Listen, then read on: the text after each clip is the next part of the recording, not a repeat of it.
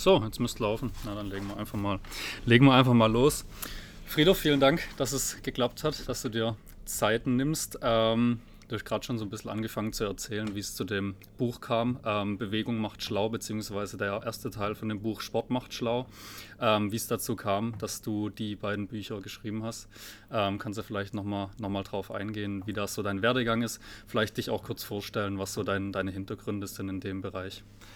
Also ja, äh, herzlich willkommen. Ähm, ja, mein Name ist Frieder Beck. Ähm, der Bereich, der hier interessiert, ist, äh, ich komme aus dem Bereich der Bewegungsneurowissenschaften. Äh, mein Spezialgebiet ist Dopamin, der Bodenstoff und die synaptische Plastizität. Und tatsächlich war es so, dass ich in verschiedenen äh, Gruppen saß als Dopaminexperte. Eigentlich Dopamin äh, spielt eine große Rolle bei Lernen, Lernvorgänge im Gehirn, Motivationsprozesse im Gehirn. Und da ging folgendermaßen, waren oft äh, viele Befunde, die da waren, die dann erklärt werden müssen, kam ich so ein bisschen dazu. Da waren wir immer Expertengruppe zwischen äh, zwei und sieben Leuten in verschiedenen Universitäten und dann haben wir oft Befunde interpretiert oder einen Senf dazu gegeben am Zugutachter. Und da ist mir aufgefallen, vor vielen, vielen Jahren war das schon, dass da Befunde da waren, die nicht so richtig ernst genommen wurden, die zeigten, dass Probanden, die auf dem Fahrradergometer treppeln sinnlos oder laufen sinnlos, tatsächlich bestimmte geistige Leistungen, die sogenannten, heute sagt man dazu, Exekutivfunktionen, damals waren so die kognitive Kontrolle oder die ähm, kognitiven Leistungen entsprechend hochgefahren haben. Und das habe ich da zum Anlass genommen, nachdem immer mehr Befunde in die Richtung reingekommen sind, äh, in bestimmten Bereichen da Vorträge zu halten. Und da saß dann mal jemanden eines Verlages mhm. und der hat gesagt, Mensch, äh, man soll das mal zusammenschreiben. Und ich habe das damals dann einfach mal ausprobiert, äh, ob mir das Spaß macht, zusammenzuschreiben. Habe das eigentlich zusammen geschrieben. Das war damals das Buch Sport macht schlau. 2014 ist es mhm. erschienen. Und ich weiß nicht, ich glaube bei Fachbüchern, äh, ob das ein großer Erfolg oder nicht Erfolg, aber es war so, dass es tatsächlich die kleine Charge, die wir hatten, komplett verkauft war.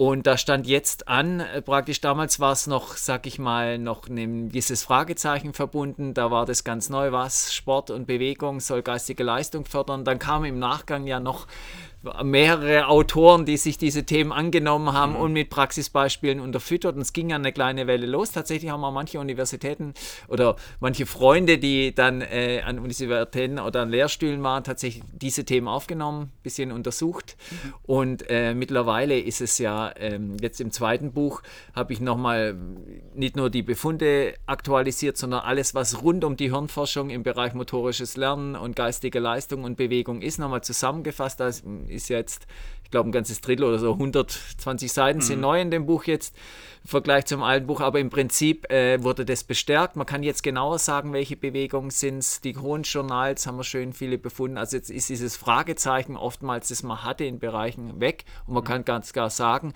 Bewegung fördert akut und langfristig die geistigen Leistungen. Man kann auch sagen, man weiß ja nicht genau, wie das Gehirn im Detail lernt, aber man kann schon recht genaue Aussagen machen, wie Bewegungsumgebungen sein müssen, dass man motorisch optimal lernt, schneller lernt, Krafttraining optimieren kann, hm. Schnelligkeitstraining, so ein bisschen die Aussagen. Hat man eine schöne Befundlage. Und die ist jetzt im neuen Buch nochmal zusammengefasst. Ja.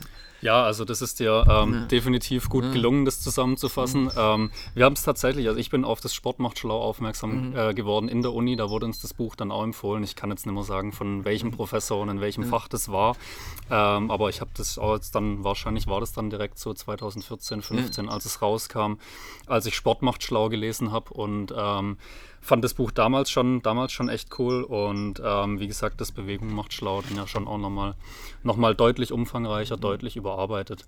Ähm, wie kam es denn zu der, zu der Titeländerung von Sport zu Bewegung macht schlau? Das, ähm, das finde ich ganz interessant. Ja, es war so, äh, das war sogar eher Verlagssache. Okay. Letztendlich hat der Verlag gefragt, was ich machen will.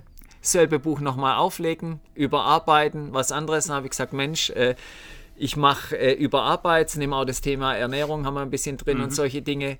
Äh, mache das ein bisschen umfangreicher, das macht mir eigentlich Spaß. Und dann heißt, Mensch, Sport, dieser Titel auch bei Vorträgen schreckt ab, weil alle Leute denken, oh, das ist nur was für Sportler und Leistungssport. Und letztendlich ist eigentlich so das Ziel ja diese Breitensport und eigentlich auch, was ich immer mehr sehe, äh, dass wenn man irgendwie ein Unternehmen tatsächlich sagt, da soll mehr geistiger Output jetzt auch im Homeoffice oder so rauskommen, dann ist tatsächlich, hat man verschiedene Drehschrauben. Eine ist Bewegung und dann heißt Bewegung auch, Spazierengehen hat Effekte, es hat Wandern Effekte und dieser Sport war so auf diesem leistungssportlichen Bereich und ich kam, damals war ich auch noch Trainer der Nationalmannschaft im, im Ski Freestyle mhm. und dann war dieses so gestempelt und Leistungssport und dann hat der Verlag gemeint, ob man das nicht ändern kann, weil das doch eher um Bewegung geht und dann habe ich gesagt, ja, äh, von meiner Seite aus passt es, aber es ist etwas, genau, jetzt heißt Bewegung macht schlau. Ja. ja.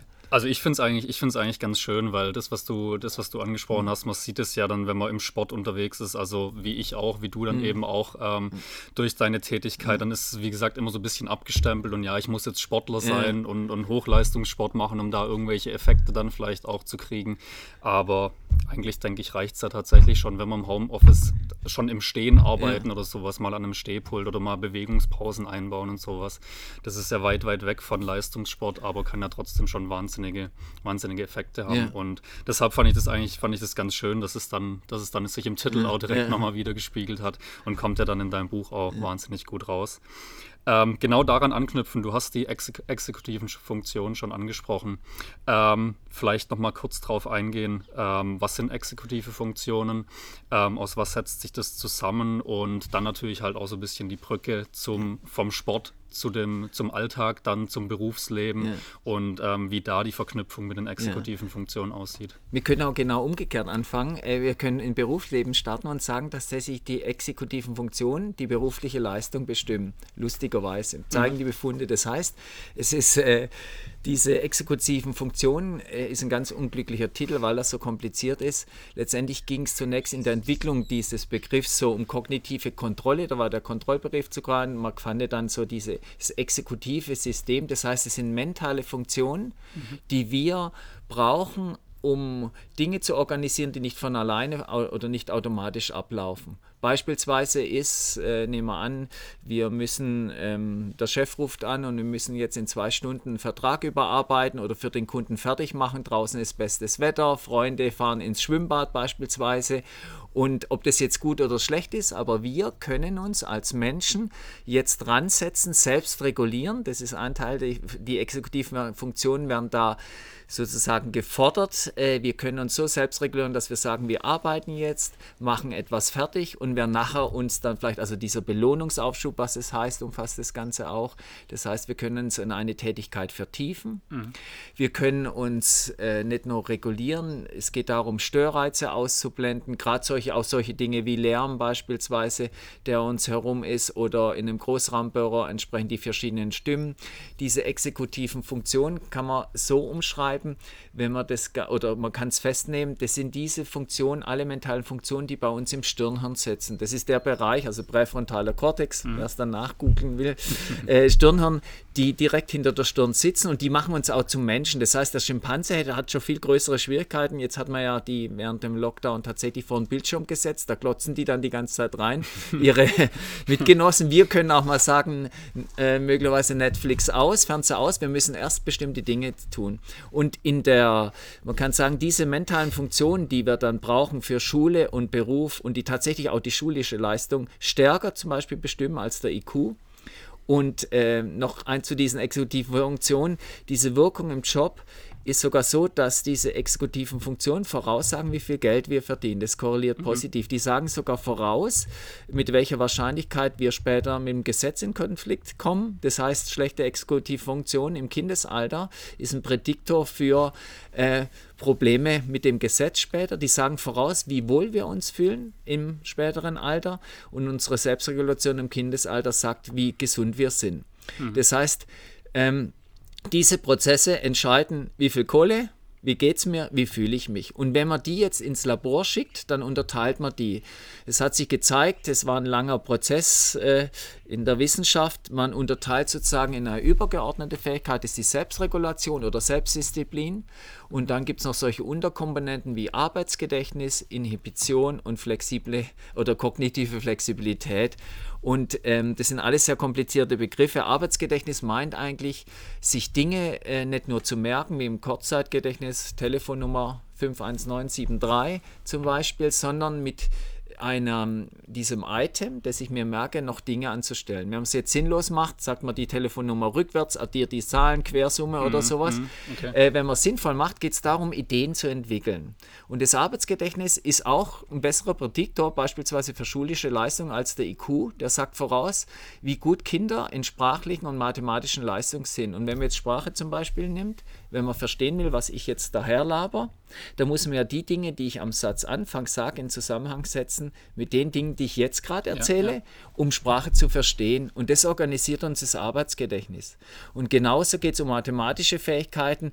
Ich habe ja vielleicht eine bildliche Vorstellung, da geht es, Klammer auf, wer sich mit Schrecken daran erinnert, dass ich A plus B in Klammer zu hoch 2 gleich, genau, aber im Prinzip ähm, geht es solche Dinge und die, das macht die, das Arbeitsgedächtnis und Inhibition, können wir sagen, ist deswegen für einen beruflichen Erfolg so wichtig. Das hilft uns, eine starke inhibitorische Fähigkeit im Labor heißt, wir können gut in der Rolle verbleiben wenn man am Bankschalter beispielsweise arbeitet, der 20. Kunde immer dasselbe Thema, selbe Frage hat, man bleibt trotzdem professionell, ist freundlich, verbleibt in seiner Rolle und das kostet Energie, also mhm. Energie im, im, nicht im physikalischen Sinne, sondern es ist anstrengend für uns, in der Rolle zu verbleiben. Wir können trotzdem freundlich sein und so weiter, fahren nicht aus der Haut, sind in stressigen Situationen, doch können uns beherrschen. Das macht die Inhibition und kognitive Flexibilität äh, geht es darum, Strategien zu wechseln wechseln, wenn die nicht mehr erfolgreich sind, angemessen zu handeln, auf neue Situationen ähm, oder auf neue Situationen flexibel zu reagieren und im weitesten Sinne kann man sogar sagen, sich ähm, dem Gegenüber entsprechend ähm, so Antennen zu haben, wie emotionaler oder Intelligenz war mal ein Schlagwort vor vielen, mhm. vielen Jahren. Und da geht es darum, ähm, den anderen zu merken, wie ist der drauf, Rollen zu übernehmen, Empathie zu zeigen. Sowas ist auch in diesem Bereich fassbar. Und nochmal zurückkommen und diese Funktionen letztendlich bestimmen schulische Leistungen, bestimmen berufliche Leistungen in erheblichem Maße. Hm. Ja, also mhm. so wie du es am Anfang schon aufgezählt hast, äh, mehr Gehalt, mehr Wohlbefinden, mehr Gesundheit, äh, sind ja alles Sachen, die nicht ganz unwichtig sind.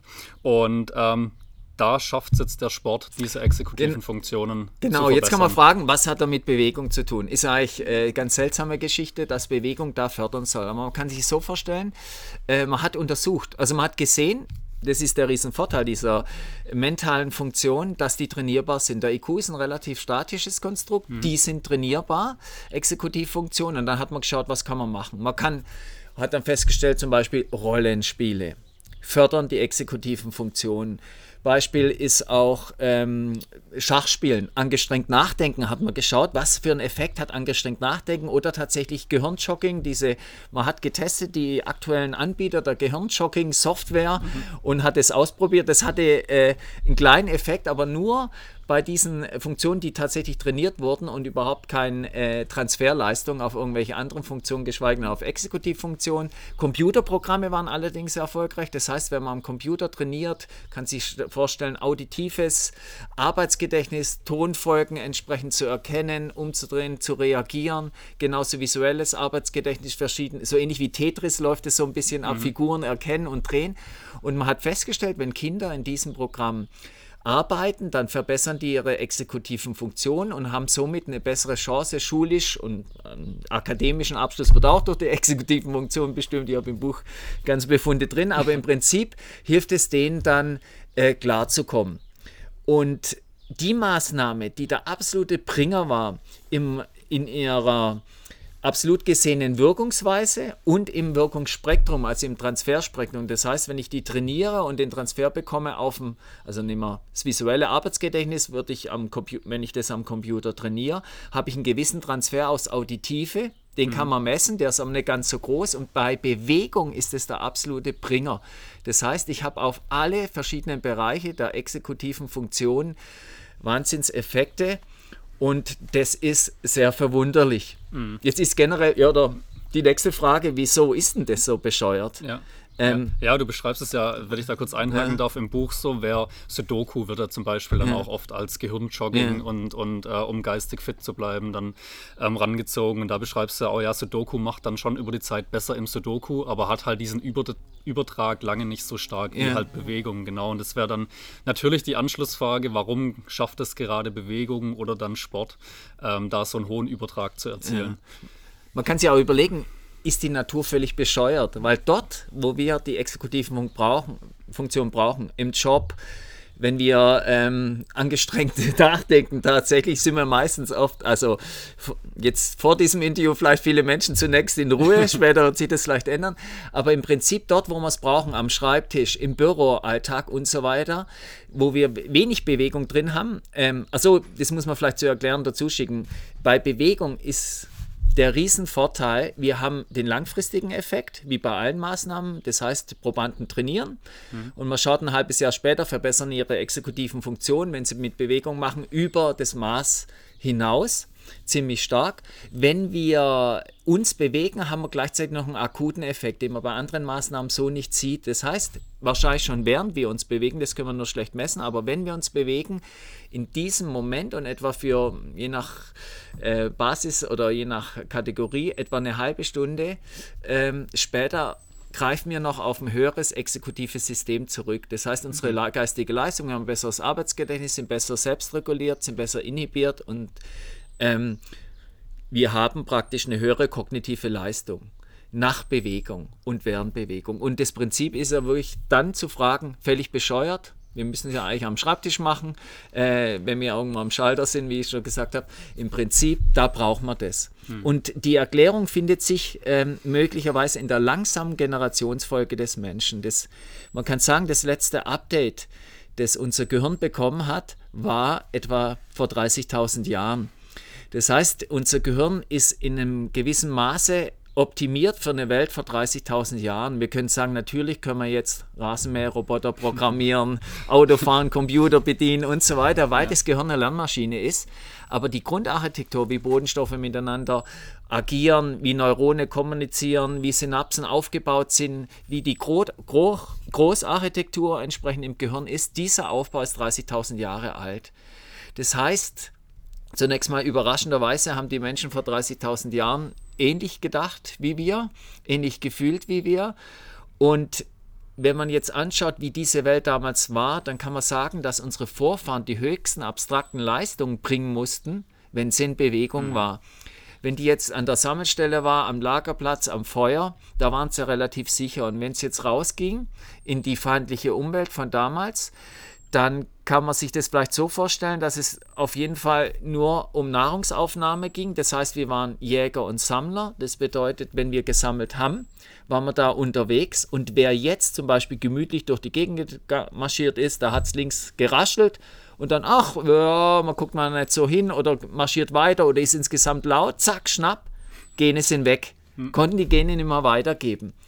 Genauso ging es darum, wer jetzt unterwegs war und nehmen wir mal an, schön Bären gesammelt hat für die Gruppe oder was erlegt hat und zurückbringen wollte, wenn man sich dann immer an den Weg erinnern kann oder die Orientierung behält in der feindlichen Umwelt, war jede Sekunde dort eine erhöhte Wahrscheinlichkeit, dass es Schnapp macht, die Gene nicht mehr weitergegeben mhm. wurde. Wenn was schief ging auf der Jagd, also darf man jetzt so nicht sagen, dass da das Mammut durch die Gegend rennt, aber man kann sich das vielleicht so vorstellen, die Gruppe ist unterwegs, äh, will so ein, erlegen, da kommen plötzlich zwölf daher. Da muss man kognitiv flexibel sein. Die mussten damals entscheiden, was machen wir denn? Verhalten wir uns äh, so, flüchten wir, verteilen wir uns nochmal auf und das möglicherweise still inhibiert zu bleiben, ähm, nicht bemerkt zu werden. Und deshalb bedeutet, die mussten damals die höchsten abstrakten Leistungen bringen, wenn sie immer in Bewegungen mhm. draußen waren. Und möglicherweise, wenn man es so deutet, kann man sagen, diese ganze Befunde, wenn man die jetzt unter ein Modell bringen will, könnte man sagen, dass ein Modell vielleicht dahingehend ist, wenn wir uns bewegen, aktivieren wir ein 30.000 Jahres altes Signal, das sagt, hey, sei wachsam, pass auf, inhibier dich stärker, merk dir die Wege, ähm, fahr deine geistigen Leistungen hoch. Mhm. Und das ist praktisch die Chance, die wir haben, zu sagen, sind wichtige Entscheidungen beispielsweise bei Unternehmen anzutreffen, vielleicht die beim Spaziergang zu machen, statt am Schreibtisch. Sollte eine höhere Wahrscheinlichkeit geben, dass es tatsächlich eine gute Entscheidung wird. Ja, ja dann äh, trifft es aufs Gehirn definitiv auch zu, dass die Zivilisation und so die Entwicklung ähm, halt einfach ein bisschen zu schnell gegangen ist für den, für den Körper. Ich glaube, das kann man ja auch vom Gehirn auf den restlichen Körper generalisieren ja. fast. Das ja. trifft ja auf viele Bereiche zu, dass es da ganz offensichtlich ein bisschen zu schnell ging ja. und ähm, der Körper jetzt nicht für das Leben, wie es, sage ich mal, die meisten oder wie wir es jetzt gerade so leben, ähm, es dafür einfach nicht optimiert ist. Aber ja. andererseits, wenn man es dann natürlich weiß und ähm, da trägst du ja dann mit dem Buch auch einen großen Beitrag bei, ähm, dann kann man sich kann man es auch wieder für sich nutzen und dann halt eben auch die Schlüsse draus ziehen, ähm, so wie du schon gesagt hast, wenn eine wichtige Entscheidung ansteht, vielleicht dann zumindest mal davor, vielleicht auch währenddessen ein äh, bisschen bewegen, Sport machen, mhm. vielleicht mal auf einen Spaziergang rausgehen, ähm, nur als Beispiele. Genau, also wir haben, sind jetzt darauf eingegangen, ähm, dass es so ist, dass Bewegung diese Effekte hat. Und jetzt natürlich dann auch da wieder die Anschlussfrage. Ähm, wie sollten wir trainieren, wie sollten wir uns bewegen? Gibt es ähm, Bewegungsarten, Bewegungsformen, die dann einen größeren Effekt haben als andere? Und ähm, ja, einfach wenn wir jetzt dann so ein bisschen in die praktische Umsetzung gehen wollen, ähm, jemand, wo das Interview hört und da vielleicht was umsetzen will, wie kann man loslegen? Also müssen wir wahrscheinlich einzeln zerstückeln. Genau, ja, das ist eine große Frage. Ja, genau. ist eine große Frage. Also ja, wir können so, ich kann zunächst mal so reinstarten, dass wenn man jetzt sich mit dem Thema befasst, nicht nur in mein Buch reinschauen, mal schnell schaut, was sind da Effekte, dann sieht man unheimlich viel von aerober Tätigkeit. Mhm. Aerober Tätigkeit ist im Labor der absolute Bringer. Das heißt, Probanden treppeln am Rad, lernen Vokabeln und es geht viel schneller. Die Kontrollgruppe zum Beispiel duscht nebenher und hat eine viel schlechtere Behaltensleistung.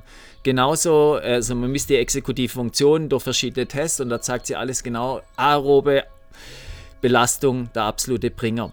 Allerdings muss jetzt von dieser Warte aus gesagt werden, dass für die, ich möchte jetzt den Medizinern damals nicht zu nahe treten, aber von der Harvard Medical School beispielsweise, die da viel untersucht haben und die in richtiger Euphorie sind und sagen, Mensch, aerobe Ausdauer, der absolute Burner, äh, ist es so, dass für den Mediziner Sport natürlich ein Fahrradergometer oder ein Laufband ist, weil das kann ich ins Labor karren. Hm. Dort kann ich alle Parameter messen. Der Mensch ist auf der Stelle und ich kann schön untersuchen. Das kann ich in allen Sportarten, die sich sonst, nehmen wir Handball oder irgendwo, da kann ich ja nie was messen. Ja. Tanzen konnte man ein bisschen was machen, weil man dann praktisch Tanzschritte liegend, auch im Kernspin-Tomographen äh, ausführt, aber okay. es ist an sich alles sehr beschränkt. Und da waren die Riesenbefunde. Und das bedeutet jetzt zu sagen, aerob ist der absolute goldene Weg. Man kann sagen, das ist auf jeden Fall richtig und hat große Effekte. Aber es zeigt sich mittlerweile, sind die Untersuchungsmethoden besser. Die Journals, äh, Aerob hat es in Science reingeschafft und Nature und so weiter, das sind die höchsten Journals. Die Probanden und das Geld waren nicht ganz so da, aber man sieht letztendlich vor allem bei Untersuchungen von Senioren, die werden jetzt natürlich untersucht, weil das ja der absolute Bringer ist, um diesen ähm, kognitiven Abfall, den statistisch gesehen uns alle trifft oder den mhm. werden wir alle bekommen. Äh, ab einem gewissen Alter sieht man, die Kognitivleistung nimmt ab und das wäre natürlich ein extrem günstiger und idealer Bringer, wenn man sagt, ja, die, diese aeroben Tätigkeiten bei den Senioren sollten ja oder bringen ist auch nachgewiesen super Effekte, aber man zeigt jetzt langsam auch, wenn man wenn die Krafttraining machen, sind diese Effekte da. Das heißt praktisch beispielsweise, wenn man als Schlagwort, glaube so war der Titel der Studie, äh, der Durchmesser des Oberschenkelmuskulatur sagt die kognitive Leistung Leistung der Senioren voraus. Das heißt, je fitter das Bein war und je mehr Bewegung das sozusagen mhm. abbekommen hat, desto fitter war die geistige Leistung. Und ich gehe auch davon aus, also die, ich habe einige Befunde ja da zum Krafttraining, das zeigt sich mittlerweile auch die letzten Jahre, da passiert viel. Das heißt, man kann sagen, wenn man das mal so unterteilen will in klassischer Weise Ausdauer, Kraft, Schnelligkeit, Beweglichkeitstraining, ist so, dass Ausdauer, Kraft und sehr wahrscheinlich auch die Schnelligkeit hohe Effekte erzielt. Bei Beweglichkeitstraining waren die Effekte nicht da, allerdings bei Probanden, die wurden bezeichnet als Couch Potatoes, die mhm. gar keinen Sport machen, da zeigt auch das, äh, allein das Stretching dann praktisch Effekte. Und daraus kann man auch schon ein Stückchen schließen. Es geht darum, dass man so ein mittleres Anspruch, äh, Beanspruchungsniveau hat. Da ist man auf jeden Fall im optimalen Bereich. Bei Kindern kann man sagen, geht die Richtung ein bisschen, je mehr, desto besser. Äh, oder desto besser. Aber ähm, die können praktisch, also da heißt es nicht, dass man die jetzt unter Volllast setzt, aber wenn die Bällen hinterher rennen und hohe Pülse zeigen und sehr viel Spaß und mit Freude einen roten Kopf dabei sind, passt es. Und bei älteren Probanden zeigt sich so eine mittlere U-Kurve von der Beanspruchung. Hm, okay. Und jetzt können wir beides kombinieren, was da im Buch ja natürlich auf vielen Kapiteln dann die einzelnen Befunde flankiert ist, aber im Prinzip könnte man jetzt sagen, wenn wir, wenn wir evolutionär denken, dann heißt, wir müssen einfach den Menschen vor 30.000 Jahren uns ansprechen. Und der ist natürlich, war der lang auf Wanderung. Der hat Ausdauer gebraucht, der musste oftmals kurz sprinten, der musste oftmals klettern, der musste koordinative Fähigkeiten erlangen, der musste ja werfen, äh, schlagen und diese ganzen Grundfähigkeiten können. Und wenn wir jetzt sagen, die, diese Dinge schaffen es nie ins Labor, aber aus einer Plausibilitätsbetrachtung raus können wir ja sagen, Mensch, das ist ja eigentlich klar, wenn ich in einem Labor bin, stehe auf dem Fahrradergometer, bin in einem dunklen Keller, der Raum ist hermetisch abgeriegelt, habe eine Maske äh, im Gesicht und auf dem Kopf ganz viele Kabel. Und drumherum stehen drei Menschen, die in weißen Kitteln mich messen. Und alles ähm, sozusagen registrieren, was ich tue. Und wenn ich dann radel und in diesem Fall tatsächlich auch noch die geistigen Leistungen fördere, wie toll funktioniert das erst, wenn ich draußen in der Sonne bin, einen Gipfel besteige? Wie wird es sein, wenn ich Handball spiele, in der Mannschaft auf dem Feld, gemeinsame Erfolge, gemeinsame Niederlagen mitmache? Was für Effekte wird das erst haben, wenn ich spazieren gehe, genieße die Landschaft, auf dem Rad eine Tour mache, joggen gehe im Wald durchs Grüne? Gerade den, also es zeigt sich ja auch zum Beispiel, dass diese, dieser Grüneffekt Effekt letztendlich uns einen Wahnsinnseffekt auf unsere Stimmung hat. Das nachweislich fördert es die psychische, das psychische Wohlbefinden. Gibt es mittlerweile ganz große Studien, ich habe auch viele dann drin. Das heißt, wenn wir im Grün draußen sind, den Urmenschen ansprechen, sammelnde Tätigkeiten, kann man sich überlegen, wie man es macht, ob es nachher der Orientierungslauf wird oder so, aber im Prinzip äh, im Team irgendwas auch erstellen, machen, mhm. wird potenzierende Effekte haben zu diesen Laborsituationen. Und beim Krafttraining würde ich sogar sagen, ist es diese Selbstregulation, wenn man mal drin ist, ich bin ja leicht äh, Krafttraining süchtig, äh, und wenn man da mal drin ist, dann kann man sagen, kommt man tatsächlich in den Zustand wie der Ausdauersportler. Also ich jogge auch viel, aber bin da äh, de deutlich schlechter in Relation als in meinen Kraftwerten. Aber die, ähm, dort kommt man ja in so einen Moment, dass sich die Gedanken einfach kreisen lässt und man hat einen recht klaren Kopf und da läuft man einfach durch den Wald, bekommt gar nicht die Strecke mit und das erreicht einen, würde ich sagen, im Krafttraining ähnlich. Und das ist mein Empfinden nach ein evolutionärer Hinweis in die Richtung, dass dann äh, letztendlich sehr viel der geschickten Bodenstoffe, die vom Muskel, BDNF ist so ein Schlagwort, das alles erschlägt, aber wir haben noch viele verschiedene andere Wachstumsfaktoren, die aktiviert werden, wenn wir uns bewegen von der Muskulatur durch die Blut-Hirn-Schlange gehen und im Gehirn lauter Gutes tun und sozusagen unser Gehirn düngen, wurde mal gesagt, glaube ich, in der mhm. Apothekenumschau. Ähm, aber es sind so Wunderdünger, kann man sagen, wird es, glaube ich, der Spitze mal genannt, das ausgeschüttet wird und tatsächlich dann ähm, unser Gehirn, unsere Gehirngesundheit fördert und unsere geistigen Leistungen. Und nochmal dann letztendlich langfristig, das heißt, wer da fitter ist, wer eine körperlich höhere Fitness hat, und das soll nicht unbedingt für den Fitnesssport sprechen, aber allgemein, wenn man sich bewegt, passiert mehr, hat dort die höheren, im statistischen Schnitt die höheren exekutiven Funktionen. Mhm. Ich kann auch noch mal noch ein Wort dazu sagen, weil die Kritik, die immer dann kommt, ist, oh, ich kenne da ja jemanden, der macht das oder das und das ist ein super Physiker, aber man hat gar nicht was mit Sport am Hut. Das ist natürlich klar, was wir besprechen, sind ja statistische Werte. Das bedeutet, wenn ich 1000 Kinder nehme oder 1000 Menschen nehme und die machen ein Bewegungsprogramm sechs Monate durch, dann habe ich signifikante Erhöhung der exekutiven Funktionen im Vergleich zur Kontrollgruppe. Natürlich sind da Fälle dabei, die möglicherweise sogar im Gegenteilig reagieren. Ähm, und im Sport kann man sagen, dass ich in diesen, wenn man jetzt auch einen Sportkurs nimmt in der Schule oder im Sportverein, natürlich unverhältnismäßig viele Menschen tummeln, die diesen Effekt mitnehmen, weil es könnte sein, dass dort natürlich die Sportler eher landen als in Schreibtischtätigkeiten, die mhm. durch äh, ihre geistigen Leistungen im Sport dann aktivieren. Das heißt, wir haben hier noch eine verschobene Population, aber im Prinzip sprechen wir hier von statistischen Werten.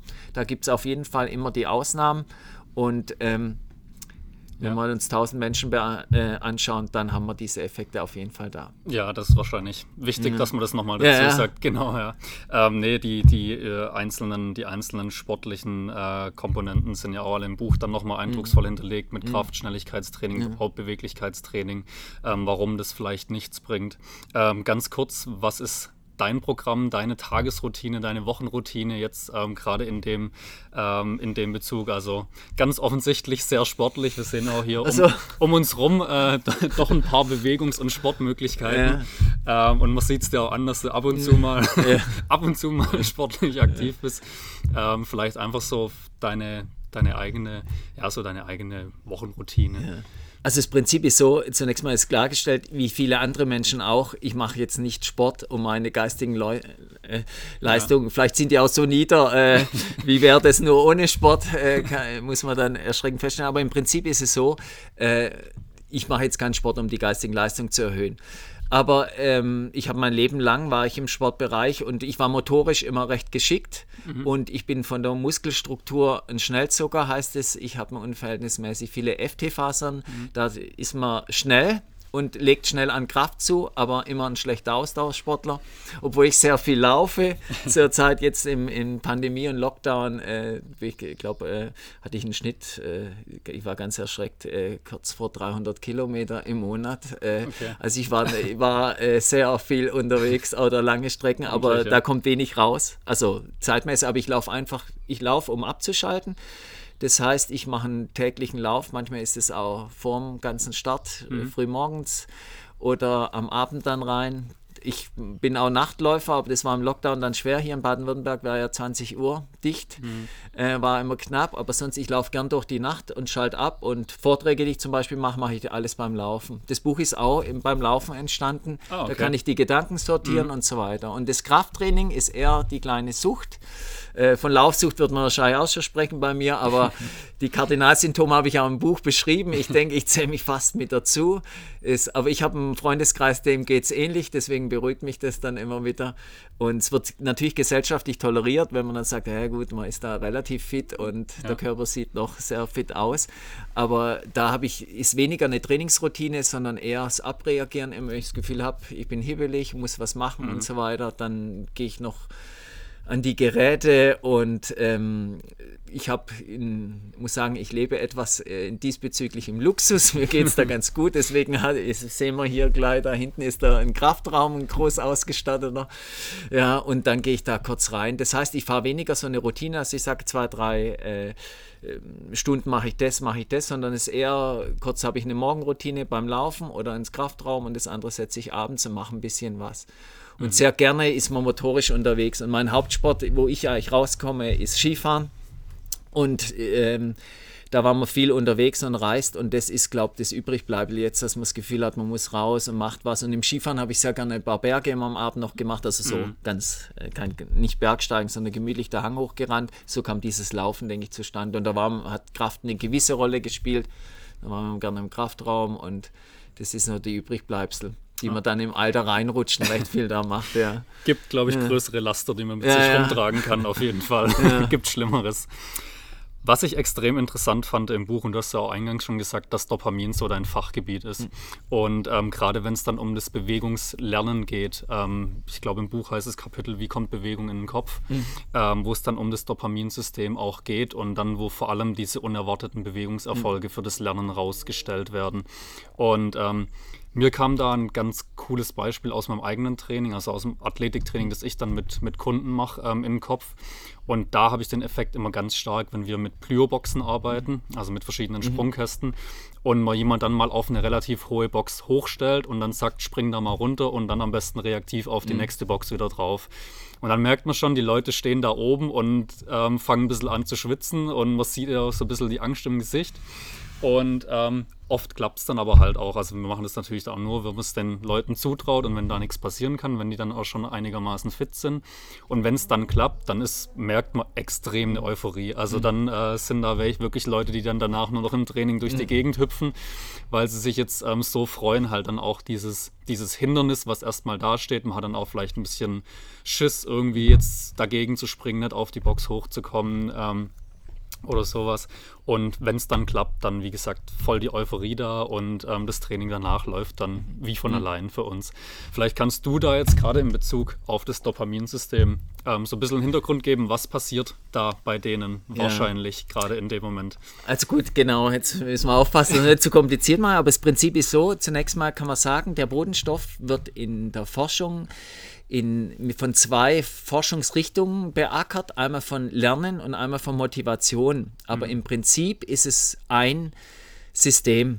Lernen hängt eng an Motivation im Gehirn. Und zwar ist es äh, genau genommen das Mittelhirn, da sitzen Dopaminneurone. Und ich kann es jetzt mal erklären anhand einem Versuch, der so nicht stattfindet, aber das vielleicht erklärbar macht. Mhm. Es ist so, ähm, man kann sich vorstellen, eine Maus ist in einem großen Käfig und dann hat man einen Hebel. Da läuft sie zum Hebel hin und irgendwo mal ein Gefühl, hat es noch nie gesehen, drückt den Hebel und von der Decke kommt ein Käse. Also das stimmt auch schon doppelt nicht mehr Maus, sie kriegen keinen Käse, sie kriegen was anderes Gutes, aber so einfach nur als Bild. Zack, Käse fliegt von der Decke.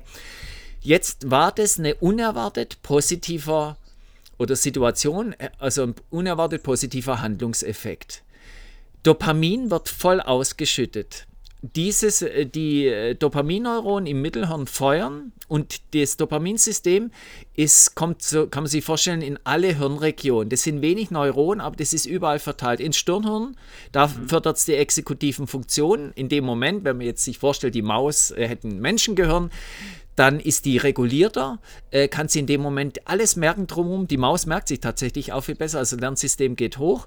Ähm, dann wird motorisch gelernt, das heißt, Dopaminsystem kommt in, das sind kortikostriatale Loops, äh, die Dinger, also es sind sozusagen Kommunikationsschleifen. Wir haben ja oben im Kopf so ein, der Cortex, die Großhirnrinde und dies aber verbunden durch Schleifen und diese, ich habe es im Buch dann beschrieben, sind mehrere, sind aber die lernen die machen mal die Grobarchitektur, wie so Züge fahren beispielsweise und Weichen mhm. gestellt werden und dieses verändert. Das heißt, die Maus lernt den Hebel auch besser dann zu drücken und diesen Moment behält die alles im episodischen Gedächtnis. Die wird sich erinnern, wie sah der Käfig aus, denn er kennt die sofort, wo das unerwartete Ereignis passiert und Dopamin wird ausgeschüttet in den, in den Bereich, der macht Anstrengungsbereitschaft. Die Maus wird jetzt niemals gehen, ach, ich esse der Käse und tschüss, sondern wird sofort loslegen, den Hebel immer öfter drücken. Das heißt, ein unerwarteter Handlungserfolg führt bei der Maus zu Lernen und Motivation. Und jetzt sieht die Maus wieder den Hebel, rennt rein in den Käfig, drückt. Und jetzt weiß er aber schon, da kommt ja immer der Käse runter. Also fällt der Käse von der Decke und so weiter. Es wird trotzdem noch ein positives Ergebnis sein, aber nicht mehr unerwartet. Das mhm. Dopaminsystem verbleibt in einer relativen Ruhe. Die Maus kann sagen, ist glücklich einigermaßen, weil die, die erwartet ja jetzt genau den Käse, dann passt alles. Das heißt, Dopamin detektiert oder detektiert die Unerwartetheit, also die Unerwartetheit ist der Auslöser für so einen starken Dopaminburst. Wenn wir jetzt beispielsweise den Hebel jetzt entkoppelt vom Käse runterfallen, mhm. das heißt, die Maus drückt und da kommt kein Käse, dann werden Dopaminneurone gehemmt und dann kann man sagen, die Maus wird geschockt gucken und Dopamin lernen wird in dem Sinne als motorisches Lernen abgestellt und die Motivation ist ein Schockzustand, wird runtergefahren. Das heißt, überall, wo wir als Menschen dann auf unerwartete Handlungserfolge treffen, vor allem wenn die selbst verursacht sind, das ist ein weiterer Faktor. Nehmen wir an, wir fahren irgendwie Skateboard und die Kinder, oder wenn man Kinder beobachtet, versuchen verschiedene Tricks und plötzlich klappt es einmal so ein Olli Kickflip, also ich, man springt hoch, das Board flippt und landet mit den Füßen wieder drauf. Mhm. Da wird kein Kind sagen, ach, das kann ich jetzt, jetzt gehe ich, übe mal Klavier spielen oder Fußball, sondern jetzt heißt, Dopaminsystem springt an, Anstrengungsbereitschaft wird vollständig befeuert. Die Kinder versuchen ständig weiterzumachen, weiterzumachen, weiterzumachen. Und jeder hat solche Situationen, dass er sich rückblickend an besondere Handlungen, und da ist der Sport natürlich prädestiniert für unerwartete mhm. positive Handlungseffekte. Wenn wir uns zurückerinnern, werden wir viele Bewegungssituationen haben, wo wir heute noch wissen, Mensch, da hat zum ersten Mal das geklappt, zum ersten Mal das, zum ersten Mal das. Und das werden wir für alle Lebensbereiche haben, nicht nur für den Sport. Aber wenn es mit Bewegung verbunden ist, ist die Wahrscheinlichkeit hoch, dass jeder mal sowas mitgemacht hat. Und diese Anstrengungsbereitschaft, das macht Dopamin und das gute Gefühl, was oft verwechselt wird, das sind Opioide, die werden ausgeschüttet im Gehirn und das macht aber auch Dopamin, das heißt eine Dopaminausschüttung führt zur Ausschüttung von Opioiden. Wir werden belohnt, sagen, Mensch, das haben wir aber toll gemacht, können stolz drauf sein, mhm. geben vielleicht an mit der Fähigkeit, macht auch Dopamin. Ähm, aber dieser Bodenstoff ist praktisch da zu lernen und uns zu, oder zu motivieren, in dahingegen, das ist ja evolutionär ähm, zu sehen, dass dort, wo wir einen unerwarteten Handlungserfolg hatten, nur dort sich lohnt, tatsächlich zu lernen, weil wenn wir schon was können und es läuft wie erwartet, brauchen wir ja nicht lernen, auch wenn das toll ist.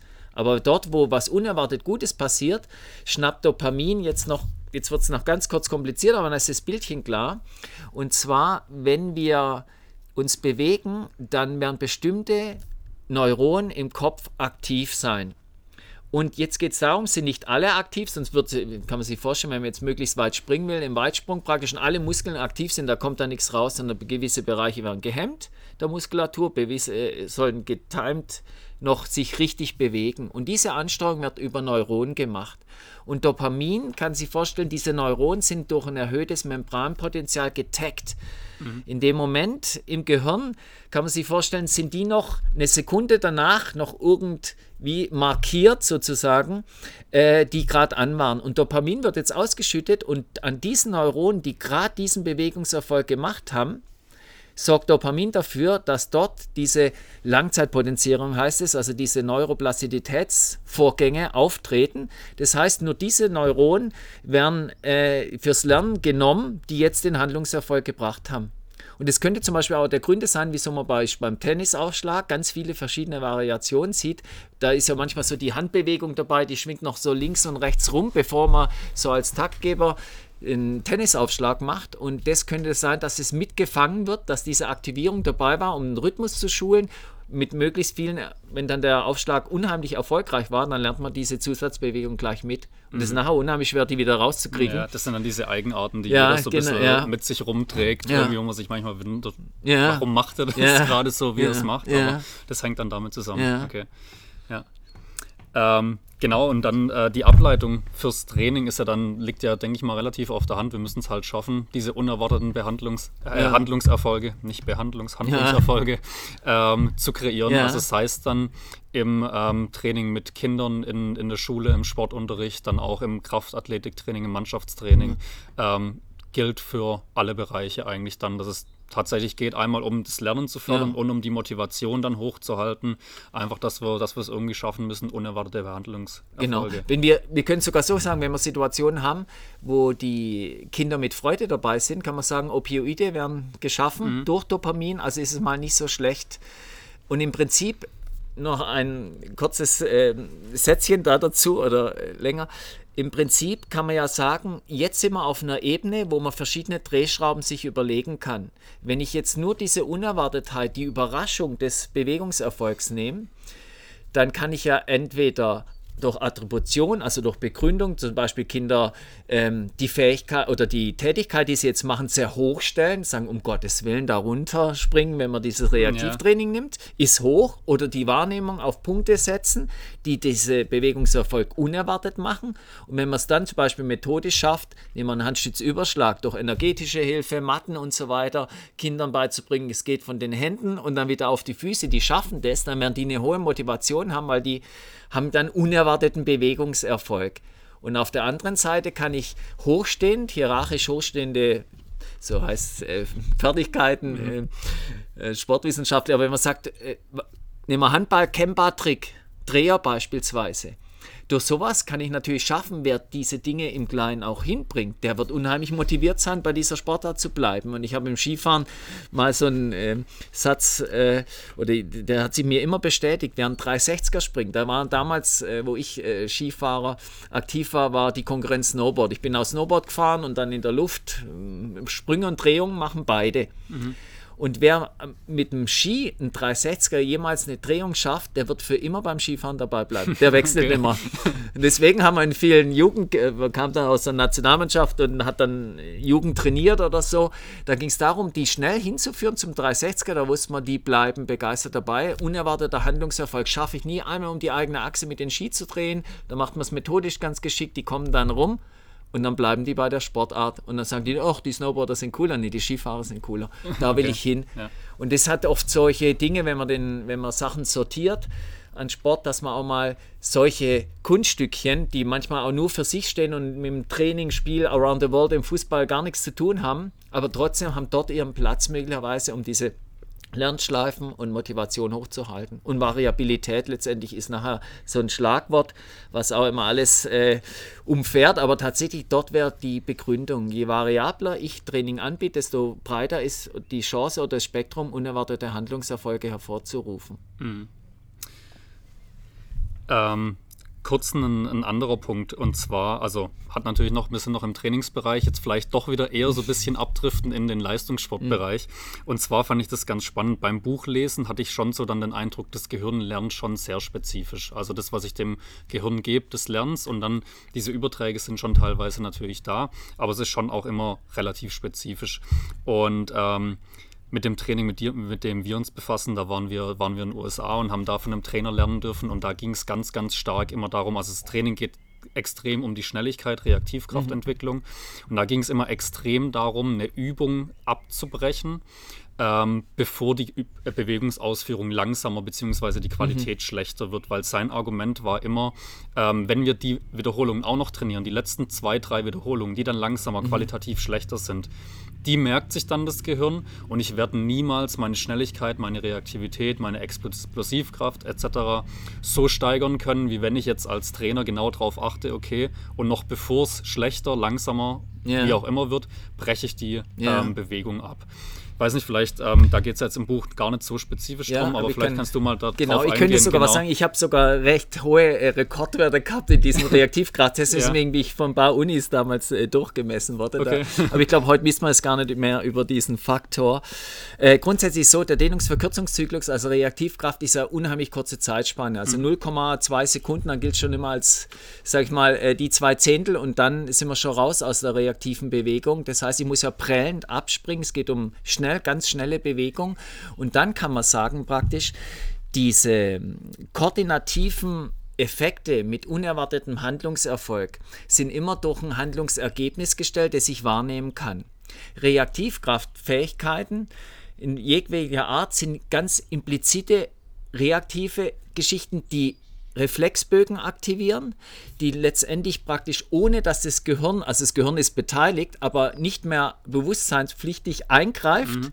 Ich kann praktisch, es gibt ja auch Versuche, man springt mit in, man weiß nicht aus welcher Höhe man springt, man springt blind.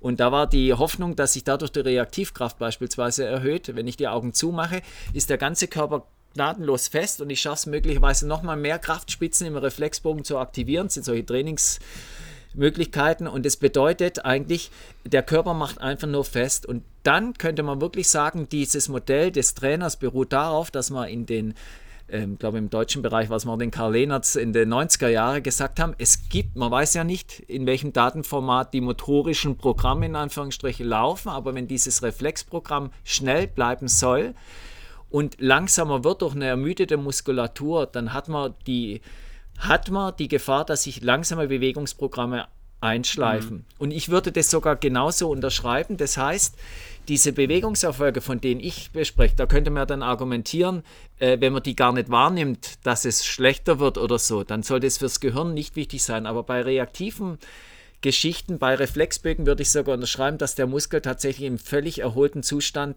dann am effektivsten, also diese Geschwindigkeit sich rausholen lässt. Und das gilt auch heute noch. Das heißt, die, auch die Sprintschnelligkeit ist über Wiederholungsmethode, also kein Intervall macht langsam, ja. Laktazid macht langsam. Das heißt, wir brauchen da völlig ermüdungsfreien Zustände für diese Geschichten. Die sind allerdings, der Reflexbogen wird so, wenn ich jetzt den Spitzensportler nehme, der wird in, nehmen wir einen Skispringer, der eigentlich versucht, möglichst schnell, also von der großen Schanze zu springen der wird durch seine Übungswiederholung so genau fühlen, dass wie schnell seine Muskeln arbeiten, dass man möglicherweise dort über einen unerwarteten Handlungserfolg reinkommt. Der weiß sofort nach dem Absprung, das wird was, mm. das wird die Rekordweite mm. oder nicht.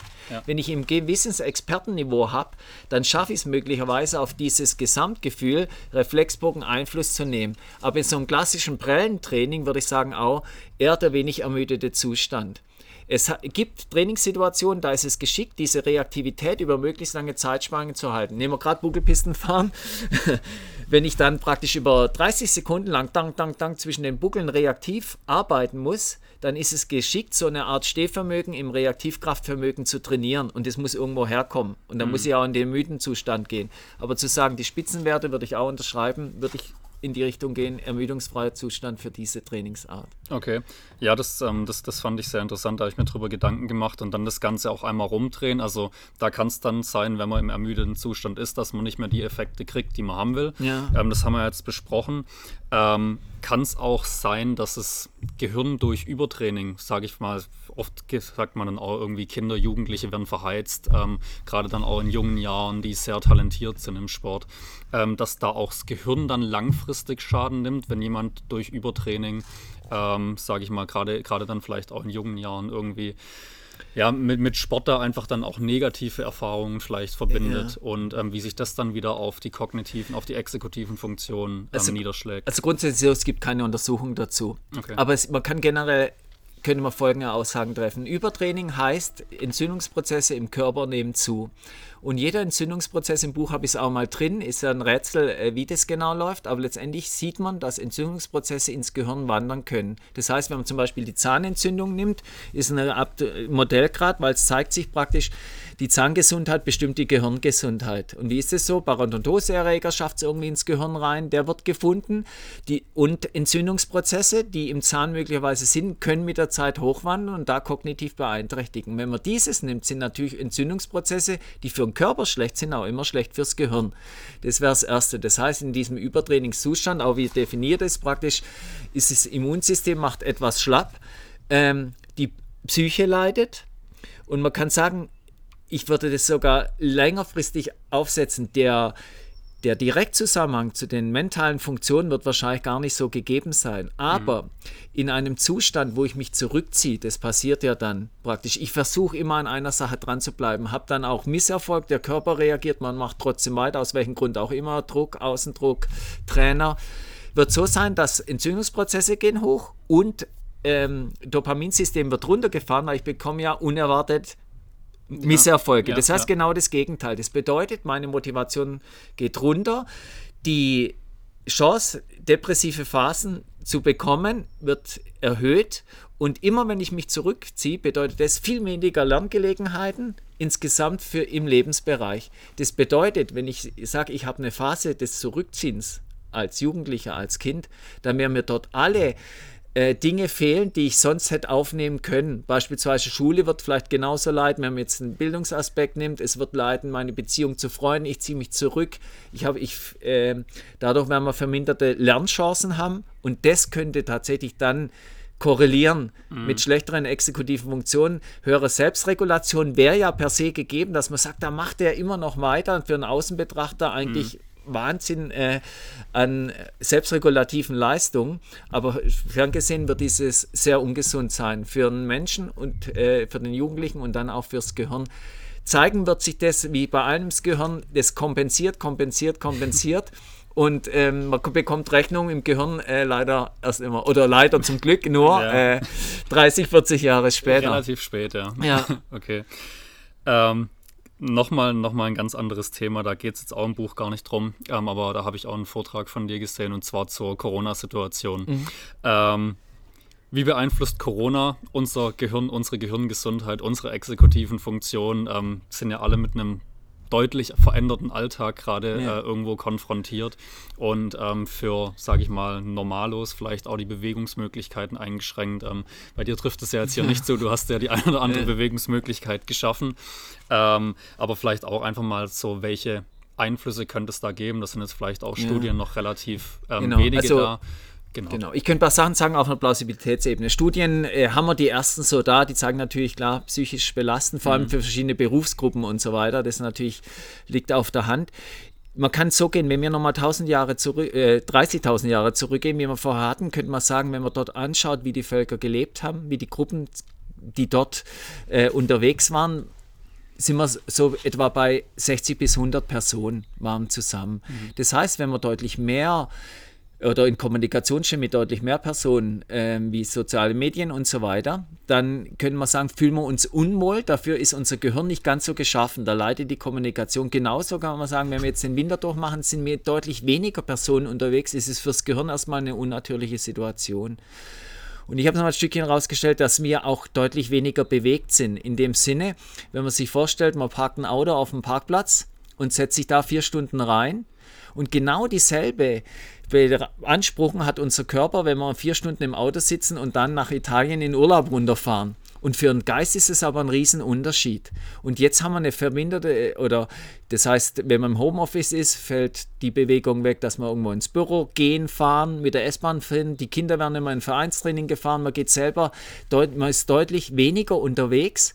Und der Mensch ist, wenn wir jetzt unsere 30.000 Jahre wieder zurückgehen, die waren in Bewegung, dort ist viel passiert. Es ging äh, von A nach B, das ist vermindert. Und es kann sein, dass es wenn wir das kombinieren, zu sagen, wir haben jetzt ähm, we weniger um uns, mhm. wir haben weniger UV-Licht, was ein Stückchen wäre, wenn man diese Wohnungsgeschichten nimmt im Homeoffice. Wir haben weniger Bewegung, das heißt, wir hatten ja gerade diese Geschichten ähm, mit Bodenstoffe, geistige Leistung, genauso, ich habe es im Buch auch äh, lang drin, ist dieses, äh, die psychische Widerstandsfähigkeit und dieses Wohlfühlen liegt an Bewegung, an den Wachstumsfaktoren, die da ausgeschoben werden in Knochen und Muskeln und die fehlen uns jetzt ein Stückchen. Und da kann man dann sagen, für unser Gehirn sehr unnatürlicher Zustand, das, die Wahrscheinlichkeit ist hoch auf einer Plausibilitätsebene, dass unser Stirnhirn, unser diese exekutiven Funktionen organisiert, in so eine Art Alarmzustand rutscht. Und dieser Alarmzustand kann man sich so vorstellen, wenn es darum geht, vor 30.000 Jahren hohe kognitive Flexibilität, Strategien zu wechseln, Arbeitsgedächtnis hochzuhalten. Ähm, dort mussten unsere Vorfahren wachsam sein. Wenn wir uns heute dann bewegen, natürlich uns wohlfühlen, dann haben wir eine gute Selbstregulation, können uns zurücknehmen, haben Arbeitsgedächtnis. Der Halt bedeutet, wir können uns auf eine Sache lang konzentrieren, können uns, was wir überall brauchen, im Studium, Beruf und Job, in einer Sache vertiefen. Jetzt kann man sagen, wenn das Stirn, Stirnhirn in Alarmzustand rutscht und sagt, hey, wir sind zu wenige, hey, da lauert möglicherweise ein Feind, das ist eine unnatürliche Situation, dann passiert folgendes, dann ist es jetzt saublöd, evolutionär zu sagen, ah ja gut, jetzt äh, konzentriere dich mal auf eine Sache, sondern jetzt wird es periphere wichtig. Wir hupfen, da raschelt's, schnell dorthin, dorthin. Wir sollten jetzt, wenn ein Feind kommt, wenn wir an dem Stresssignal jetzt weitergehen, sollten wir schnell aus der Haut fahren können. Das heißt, die Inhibition wird gestört, mhm. sondern mit Absicht runtergefahren. Das heißt, jetzt heißt schnell reagieren, schlagfertig, nicht verbal, sondern schlagfertig, richtig schlagfertig zu sein, äh, sofort dem Gegner die Stirn zu bieten. Und dann strategisches Denken. Bullshit in der Situation. Da heißt dann praktisch jetzt langfristige Handlungsplanung, Belohnungsaufschübe, alles weg, Exekutivfunktion runterfahren. Jetzt heißt praktisch kognitive Flexibilität braucht man in der Situation nicht. Mhm. Und es kann sein, dass Schlaf spielt auch noch eine große Rolle dazu, falls wir da noch eingehen, da ist ein ganz Buchkapitel gewidmet. Ja. Aber das Prinzip ist, wenn man dann auch noch dort äh, wenig Schlaf bekommen, möglicherweise Sorgen mit ins Bett nehmen, gibt es auch verschiedene Mittel. Äh, ähm, oder Mittel ist schlecht, aber Maßnahmen da entgegenzuwirken. Aber im Prinzip kann jetzt die Situation auftreten, dass unser Stirnhirn die exekutiven Funktionen runterfährt. Das fühlt sich dann so an wie ein Tiger im Käfig. Wir können uns nicht mehr auf eine Sache einlassen. Alle Menschen tragen dieses Stresssignal, das heißt im Straßenverkehr habe ich selber festgestellt, weniger Autos unterwegs, deutlich aggressiver, mhm. aber das heißt, wir treffen auf Mitmenschen, die auch im Stress sind, die auch schneller aus der Haut fahren, die die Inhibition niedriger haben. Das heißt, es kann sein, dass es öfters kloppt unterwegs sind und wir Schwierigkeiten haben, auf einer Sache dabei zu bleiben, langfristig zu arbeiten, strategisch zu denken, schlagfertig zu bleiben. Was aber von einer evolutionären Perspektive ja absolut Sinn macht, ja. wie du gesagt hast. Also dieser Alarmzustand, der war ja irgendwann mal wertvoll dafür, ja. dann aus der Haut zu fahren, schnell genau. zu reagieren aber ist jetzt halt dann. Vor allem ist das schlecht, wenn wir zu viert mit der Familie in der Wohnung jetzt zurückgehen, wie es jetzt im Winter war, jetzt ja, wird es wieder das ja. Wetter besser, aber im Prinzip, genau, äh, wird es da schwieriger für alle. Und wir treten immer Menschen entgegen, denen das ja genauso geht. Das heißt, wenn alle eine niedere Inhibition haben, gibt es mehr Stress und wieder ist ein Teufelskreis. Hm. Und tatsächlich kann man dann sagen, was kann man dagegen tun? Äh, ich habe da, in der Vortrag, der da war, mal nur strukturiert. Ähm, das Gehirn ist sehr, also man hat Bewegung als Absolutfaktor. Das heißt, durch Bewegung werden all diese Stressmaßnahmen des Gehirns wieder umgekehrt. Das heißt, es wäre umso wichtiger, dadurch können wir kurzfristig aktiv sein, hohe Intensität, äh, rausgehen, Mittagspause sich zu bewegen, im Job, wenn es dann mal hakt, um der Block zu rennen, möglicherweise, wenn es geht, aber an sich Gymnastikmatte unter den Schreibtisch. Oder manche ähm, Unternehmen hat sogar nach dem Vortrag mal so ein diese Laufdesks, also diese, ah, okay. äh, da, da, ist man auf dem Laufband und hat dann praktisch einen Schreibtisch vor sich oder wenn es nur die Gymnastikbälle sind, das sollte dem Ganzen ein bisschen entgegenwirken, dass man wieder sich besser auf eine Sache einlassen kann in die Richtung. Und dann haben wir noch so flankierte Maßnahmen. Ernährung ist äh, diese Probiotika, das heißt, der Darm ist ist Gehirn, also ist zentrales Nervensystem, ist, mhm. äh, sind eng miteinander verbunden. Das heißt, die Darmbakterienvielfalt fördert unser psychisches Wohlbefinden und dadurch kann man es schaffen, Probiotika, ich bin kein Ernährungsexperte in dem Sinne, aber man kann sagen, viel Kefir, äh, Gemüse, das was klassisch gesund ist, Joghurt, Honig statt Zucker beispielsweise mhm. und so weiter, Sauerkraut. Diese Dinge, die fördern die Darmbakterienvielfalt und die fördern damit auch ein bisschen so unser psychisches Wohlbefinden. Tageslicht ist ein wichtiger Faktor. Jetzt wird es wieder besser, aber im Winter, das heißt, wenn wir uns bewegen, am besten draußen. Wer im Keller auf die Rolle geht, ist nicht ganz so optimal. Und ich habe mal im Schlagwort kann man empfehlen, äh, die Tagescreme nachts nehmen, Lichtschutzfaktor 15 und äh, tagsüber die äh, die Nachtcreme, weil das hat dann so einen UV-Effekt auf den Schlaf. Mhm. Allerdings im Hochsommer natürlich nicht mehr, aber jetzt in dieser Zeit, wo noch die Nächte möglicherweise kürzer sind, ähm, das Tageslicht, das sind so kleine Effekte, die man da mitnehmen kann, okay. ähm, um das, sagen wir, das Stresssignal ein bisschen in den Griff zu kriegen. Ja. Also auch da wieder Bewegung, am besten draußen, am besten ja. an der frischen Luft wenn die Sonne scheint, natürlich ja. umso besser. Ähm, kann dann auch da wieder. Genau, den Urmenschen ansprechen. Ja. Ich würde da sagen, ja. nicht immer die täglich selbe Joggingrunde, sondern tatsächlich, wenn man dann die Chance hat und sagt, jetzt ist man im Homeoffice raus, sich auch Bewegungsprojekte nehmen. Hm. Sagt, da möchte ich den Berg hoch. Also fürs Gehirn hat man ja dieses, wenn man sich dieses Auto vorstellt, immer kann man sich auch vorstellen, ist fürs Gehirn ein Riesenunterschied, Steine zu tragen oder Steine zu tragen, damit ein Haus zu bauen. Ja. Ist für den Körper die gleiche Belastung, für den Geist ein Riesenunterschied. Und jetzt kann ich sagen, ich laufe jetzt bei Puls 130 30 Minuten und danach muss ich mich gut finden, weil der Beck gesagt hat, das fördert die Exekutivfunktion. Besser wäre es zu sagen, ich renne jetzt da, hier sehen wir gerade Schloss Ebersberg bei mir am Gartenhoch, oder ich renne den Berg hoch oder mache ein Projekt raus, dann gehe ich gemütlich Spaziergang, gehe um den See rum beispielsweise. Das heißt, dort Neuartigkeit schaffen ich nenne es ja den Urmenschen ansprechen, mhm. aber da unser Sammler und Jäger ähm, unsere Ausstattung da vielleicht ein bisschen entgegenkommen, dass man da wechselt und nicht nur auf die Parameter der körperlichen Leistung dann entsprechend ja. schaut. Ja, du schreibst ja im Buch auch ähm, mhm. Lernen Handstand oder nimm dir einen ja. Fußball und lernen mit dem Fußball jonglieren ja. beispielsweise und dann gerade auch, ähm, ich denke jetzt da auch gerade an Arbeitspausen, was im Homeoffice, dann nimmt man sich mal einen Fußball, geht zehn Minuten raus an die frische Luft, äh, versucht da mal ein bisschen sich mit dem Fußball oder ähm, welche Bewe Bewegungsform auch immer ja. ähm, für einen da geeignet scheint. Ich habe ein schönes Video bekommen von einem nach Sport macht schlauer da und der hat jeden Tag einen Handstand gemacht, den konnte er davor nicht. Okay. Und hat es zusammengeschnitten zu einem Video und der hat ein Jahr lang und nachher, der steht dann nach, glaube schon nach einem halben Jahr äh, komplett perfekt. okay. Und dann sieht man immer diese Versuche, immer nur zwei Sekunden Filmausschnitte und das wird dann auf vier Minuten oder so und zum Schluss läuft es perfekt. Okay. War recht nett. Ja. Aber solche Bewegungsprojekte, ja, genau die ja. sind Okay. Ähm, ein letztes Thema, wenn du noch ein mhm. bisschen Zeit hast, und zwar, du hast ja auch selbst schon angesprochen, das ist die Schlafthematik. Ähm, mhm. Ich meine, dass Schlaf wichtig ist, das ähm, wissen, glaube ich, schon viele, wenn man sie danach fragen würde, ob sie es dann so auch umsetzen und so beherzigen, ist dann wieder, steht wieder auf einem anderen Blatt Papier. Aber jetzt ähm, gerade dann einfach auch spezifisch auf die Gehirngesundheit.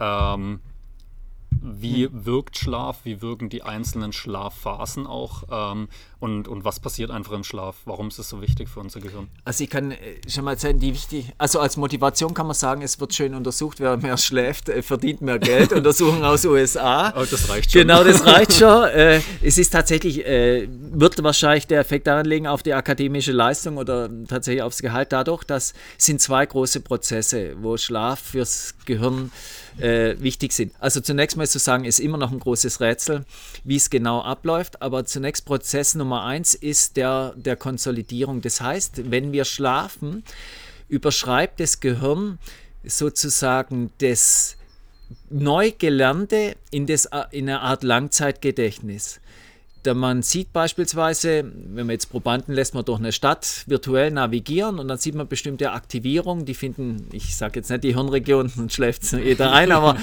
ähm, praktisch man sieht in äh, bestimmten Hirnregionen bestimmte Aktivierungen. Und diese Hirnregionen feuern plötzlich los, wenn wir schlafen mit den ähnlichen Aktivierungen. Und es sieht so aus, als ob die die Großhirnrinde dann trainieren, die am Anfang gar nicht dabei ist. Und Befunde zeigen, dass wenn wir zum Beispiel eine Bewegung trainieren oder auch, also es funktioniert kognitiv und motorisch für Bewegung und Vokabellernen, wenn wir üben, und schlafen danach, dann Beote macht dieselben Reaktivierung, plus wir sind nach dem Schlaf besser als direkt nach dem Training. Da mhm. spricht man vom Konsolidierungseffekt. Der ist sogar schon ziemlich lang beobachtet und mittlerweile sieht man halt, was passiert im Gehirn und da ist dieser Schlaf praktisch extrem förderlich. Man hat auch geschaut, was ist denn die kurze, kürzeste Zeit, die man so braucht. Dann sind wir so eineinhalb Stunden Schlaf, haben wir noch eine signifikante Erhöhung der Behaltensleistung. Okay. Das heißt, wenn man Schule nimmt, sieht es ja lustig aus, sagt man, Mathe ist ganz wichtig und vielleicht äh, Deutsch weniger wichtig. Und dann sollten die Kids sich da eineinhalb Stunden hinlegen und dann hätten wir es äh, besser nach der Mathestunde und die Behaltensleistung geht höher. Okay. Kann man natürlich nicht machen, aber wir haben zum Beispiel im Training tatsächlich versucht, dann auch Mittagsschlaf und ich coache abends zu der Fußballer und äh, bei den Bundesligisten haben dann, kann man sich überlegen, nach einer besonders, äh, nach einer Einheit, wo es um taktisch oder technisches Training geht, wo sozusagen explizit gelernt wird, dass man dann in Mittagspause versucht, zumindest eine Weile zu schlafen und dann wieder ins Training zu gehen, um solche Effekte zu potenzieren. Mhm. Und ähm, also wir haben diesen Überschreibungseffekt und wir haben einen zweiten, einen Reinigungseffekt. Das ist tatsächlich das ist eine nächtliche Gehirnwäsche.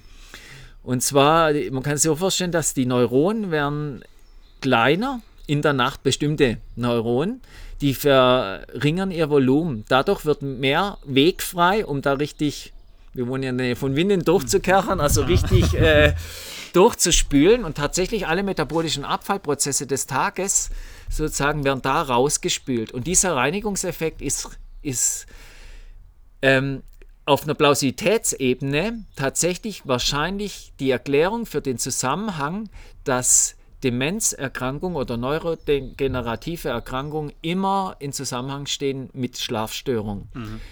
Das heißt, ich möchte jetzt keine Angst machen. Das heißt, wenn man irgendwie jetzt schlechter schlafen kann, ist es noch überhaupt kein Zusammenhang da zu sehen. Aber im Prinzip macht Schlaf Gehirngesundheit. Welche Schlafphasen da wichtig sind, da gibt es Riesenstreitereien momentan. Also auch für diesen Konsolidierungseffekt. Am Anfang hat man gesagt, äh, also gibt auch verschiedene Wellen, ich möchte es nicht zu so kompliziert machen. Im Prinzip weiß man noch nicht ganz so viel, aber ein Faktor sind noch diese Schlafspindeln kann man sagen, das sind so kleine Gewitter im Kopf und die machen Behaltensleistung. Das heißt, wenn ich sehr viele dieser kleinen Gewitter beobachte, haben die Menschen eine größere Behaltensleistung. Und jetzt haben wir noch ein kleines Problem, da kann man sagen kann, wann kriege ich denn am meisten dieser Schlafspindel? Und die treten ja so etwa zwei Stunden vorm natürlichen Aufwachen am meisten die meisten auf. Das heißt, das wäre ein Vorteil jetzt vielleicht im Homeoffice, wenn man jetzt sagen kann, man kann länger schlafen also wir haben ja noch so ein Schlafmuster der Lerchen und der Eulen. Mhm. Ich habe es im Buch Das heißt, liegt ja noch darum, ähm, dass wir vor 30.000 Jahren unser Lager gut bewachen sollten. Und dann sind manche, die früh ins Bett gehen, die übernehmen dann die Wache am frühen Morgen. Und manche, wir tragen Schlafmuster in uns, die spät einschlafen, dafür lang schlafen sozusagen die Eulen, die haben dann die Wache in dem ersten Teil gehabt und dadurch war es ein Überlebensvorteil. Das Lager war, hatte immer Wache und äh, wenn wir das heute nehmen, sind diejenigen, die dann länger schlafen, möglicherweise dann tatsächlich auszuschlafen, ist da ganz geschickt. Dann holt man sich mehr Schlafspindeln, die bestimmt die geistige Performance am nächsten Tag. Das heißt, dann ruhig mal ein bisschen länger schlafen. Die Kinder müssen vielleicht auch, die im Fernunterricht sind, die Armen, äh, können auch ein bisschen länger schlafen. Wenn die Familie da ein bisschen länger ausschläft, hat es tatsächlich Sinn für die Hirngesundheit. Mhm. Ja, das ist äh, ein Tipp, den vielleicht der eine oder andere ganz sich freut, gern, ja. Genau, ganz gerne dann umsetzt. Genau, die Lerchen können ja dann joggen gehen. Äh, genau, genau ja, ich habe das da gehört, ich äh, kann jetzt ausschlafen. Ja, genau, ich habe auch äh, das Eulenschlafmuster in mir. Ja. Okay, ja. Gut, ähm, alles, was ich auf meinem Zettelchen hier zusammengeschrieben habe, haben wir äh, sehr ausführlich besprochen. Hast du vielleicht noch irgendein Thema, irgendwas, auf das du gerne eingehen möchtest oder sind wir soweit? Ich glaube, wir sind wir, so lang durch. Wir haben die Hälfte schon eingeschlafen, im gesunden Konsolidierungsschlaf.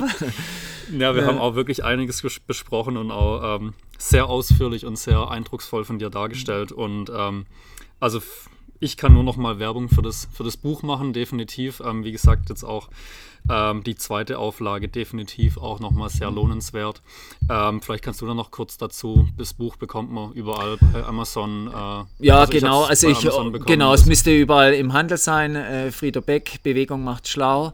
Und ich freue mich auch, dass ich ja die Möglichkeit habe zu sprechen hier. Mir hat es auch Spaß gemacht und ähm, ich da kann ja manchmal darf ich immer nicht so viel erzählen im Privaten, langweilt es schon alle übers Gehirn und da freue ich mich immer, wenn ich mal äh, offiziell die Sau rauslassen kann, in Anführungsstrichen. Ja. Nein, genau. Ja. Und das Buch müsste, ist jetzt im Handel seit einer Woche, äh, müsste überall erhältlich sein. Ja.